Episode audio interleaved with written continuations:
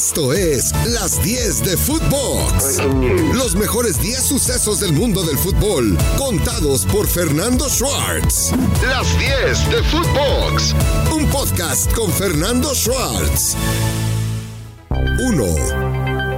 Fatal, pero fatal, la imagen de Cristiano Ronaldo con lo que le hizo a un niño tumbándole su celular molesto por la patada que recibió y con la derrota en Merseyside frente al equipo del Everton 1 por 0.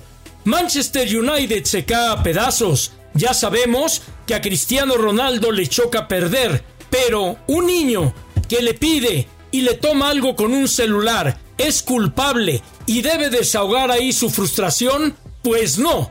Un ídolo está para ser un ejemplo en la victoria y en la derrota. Está para soportar y rumiar su coraje cuando tiene enfrente a un niño y aunque Cristiano ofreció una disculpa a través de sus redes sociales el día domingo e invita a este niño a un partido en Old Trafford, eso no borra una imagen que se hizo viral el fin de semana y que demuestra que muchas veces los ídolos son de papel. ¿Por qué? Porque son tan frágiles como usted y como yo. ¿Por qué? Porque tienen sus momentos de malas, de ira y de desquite, pero esto no se le puede permitir a un futbolista, a una persona pública, a un hombre que llama tanto la atención con lo que hace en el terreno de juego y realmente, realmente es muy malo lo que hizo Cristiano Ronaldo y todos los trofeos que han ganado pasa a segundo término con esta deplorable acción que cometió. 2. Chicharito no se cansa de hacer goles. 0 y van 5. LA Galaxy vence a Los Ángeles en el clásico del tráfico, dos goles por uno. Pero ya basta de Chicharo a la selección. El Tata debe mandar a Chicharo a llamar, etcétera, etcétera, etcétera. Porque al final y al cabo no se trata de hacer campañas, se trata de que los personajes involucrados vean qué es lo mejor. Martino, si considera que Javier Hernández le es útil por el momento que pasa en la selección, pues todo está en un telefonazo, se sientan, platican y arreglan diferencias. Javier ha manifestado públicamente que él pone todo su esfuerzo para volver a la selección, que por él no queda y que ya es cuestión de quien está al frente lo llame. Pero es obvio que aquí hay una situación distante, hay una situación que los tiene partidos por la mitad a los dos y que ninguna de las dos partes cede para poder llegar a un arreglo. Ha habido mucha especulación también de que los jugadores no quieren, que el equipo no quiere y demás, y yo creo que toda esta especulación se terminaría con una buena charla ya para definir cuál es la situación, tal y como en su momento y en un café se hizo con Carlos Vela, cuando Carlos le manifestó a Martino que ya no quería volver a selección y cuando quiso Olímpicos le dijeron Nanay. 3. Fernando Ortiz entró de interino y puede ser, puede ser que le pase lo mismo que a Lilini, que entró de interino por Mitchell y ya se ha quedado varios torneos. El Tan Ortiz le ha devuelto la alegría al jugador en el vestidor, la cercanía que tiene con ellos, que los ve primero como seres humanos y después como futbolistas, ha sido una gran diferencia en cuanto a la gestión del Mr. Solari, que se mantenía totalmente distante y alejado del jugador. El Tan Ortiz, sin gran cartel como director técnico, a final de cuentas estaba en la sub-20 del América, entra de relevo y ahí lo tiene usted dando resultados.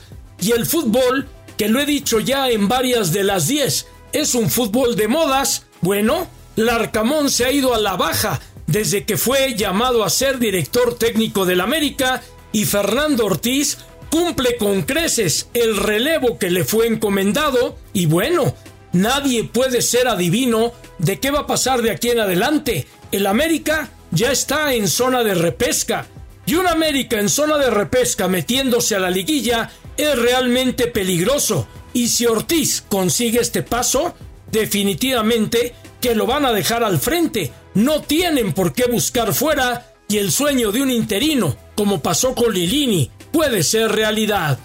4. Fatalidad de las Chivas Rayadas del Guadalajara.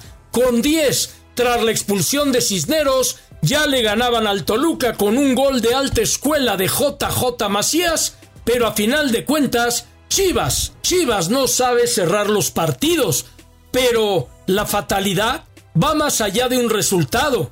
¿Que fue expulsado Leaño? Sí, pero lo de Briseño, agarrándose casi a golpes con un compañero, no puede pasar desapercibido.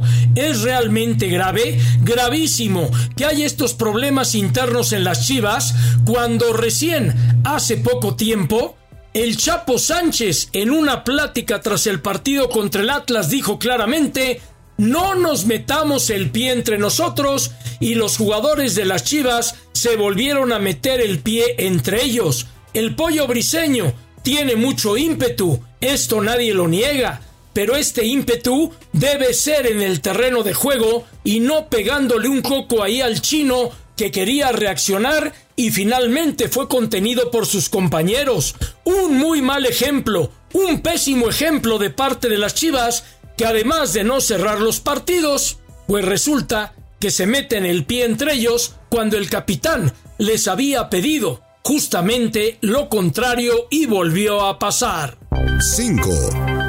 Yo aplaudo a Nacho Ambriz que un técnico tome decisiones por el bien del club, que enfrente al jugador y que imponga disciplina, no lo hace cualquiera y eso de que andan rumorando de que Nacho se peleó, de que Nacho armó, de que bla bla bla bla bla, debe quedarse a un lado. Nacho Ambriz enderezó el rumbo del Toluca, por lo menos ya no perdiendo, por lo menos sacando puntos, desde que tomó la determinación de mandar a la tribuna a aquellos grillos que le hacían ruido en el vestidor y que además no le daban resultados en la cancha.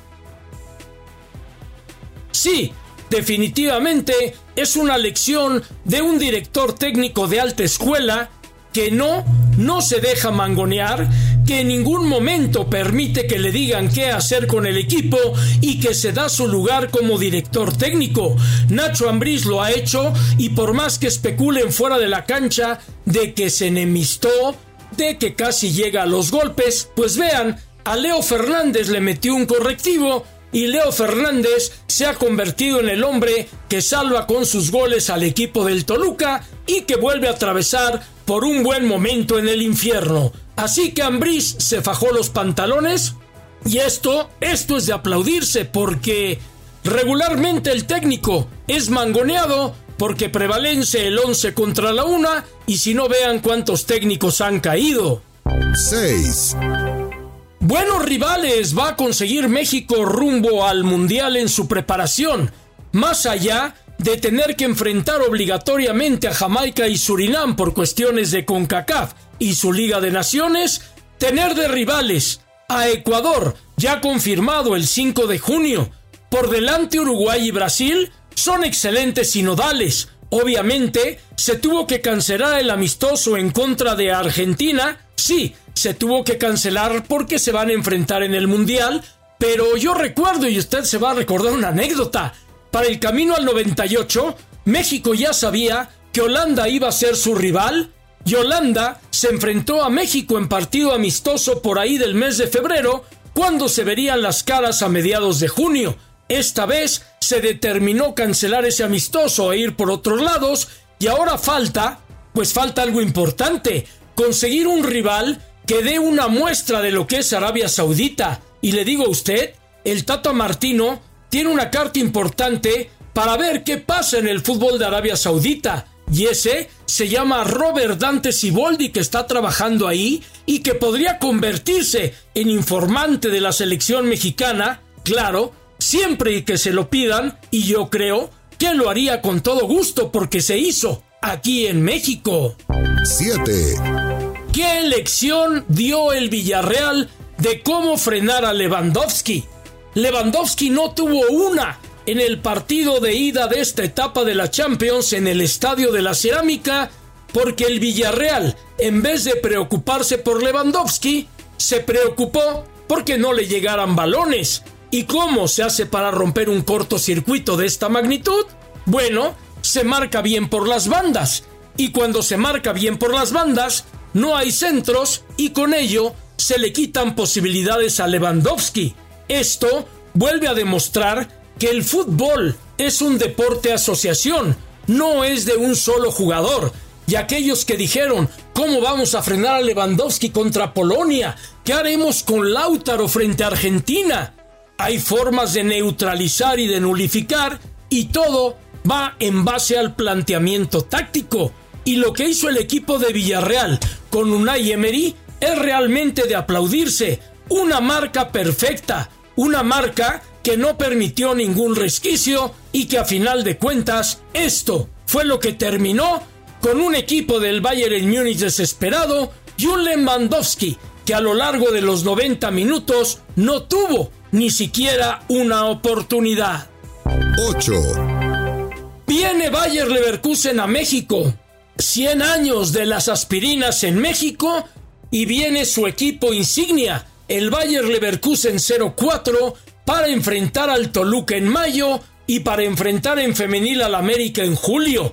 Me parece extraordinario que los equipos europeos vuelvan a voltear a México. Me parece maravilloso que a final de cuentas el fútbol europeo venga a probarse con el mexicano y es que lo que dijo Miquel Arreola me quedó rebotando en la cabeza. Yo sí creo que es muy importante de que jóvenes mexicanos desde los 12, desde los 14 años, vayan a foguearse a las fuerzas básicas de Europa en un intercambio y de ahí sí vendría un verdadero parteaguas y un cambio real en el balompié mexicano. Ojalá y que así sea en esta ocasión. 9.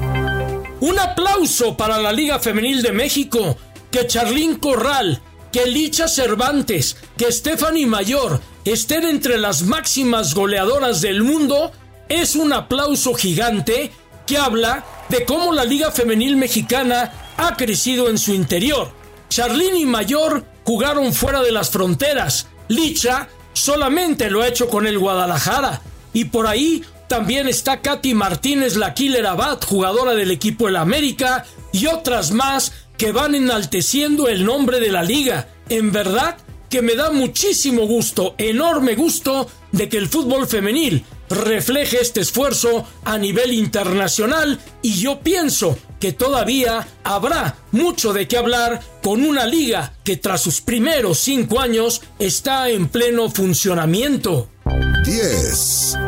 Y yo me pregunto, ¿a qué jugamos mexicanos cuando el juego de Querétaro Tigres se juega a puerta cerrada en la corregidora? ¿Qué no habían dicho? que la corregidora estaba vetado en todo, todo, todo, incluyendo puerta cerrada, mientras no terminaran las investigaciones de la vergüenza sucedida ahí. Bueno, pues el fútbol mexicano es de corta memoria y para no hacer gastar más al equipo de Querétaro con desplazamientos fuera de casa, deciden jugar el partido a puerta cerrada, sin público, con un perímetro amplio de seguridad muy lejano del estadio, pero yo me pregunto, ¿decisiones tomadas no son decisiones a respetar? ¿Decisiones a respetar no le dan un valor al fútbol mexicano? Caray, otra vez una gran decepción y el resultado de Querétaro Tigres realmente es lo de menos. Esto fue Las 10 de Footbox, un podcast con Fernando Schwartz.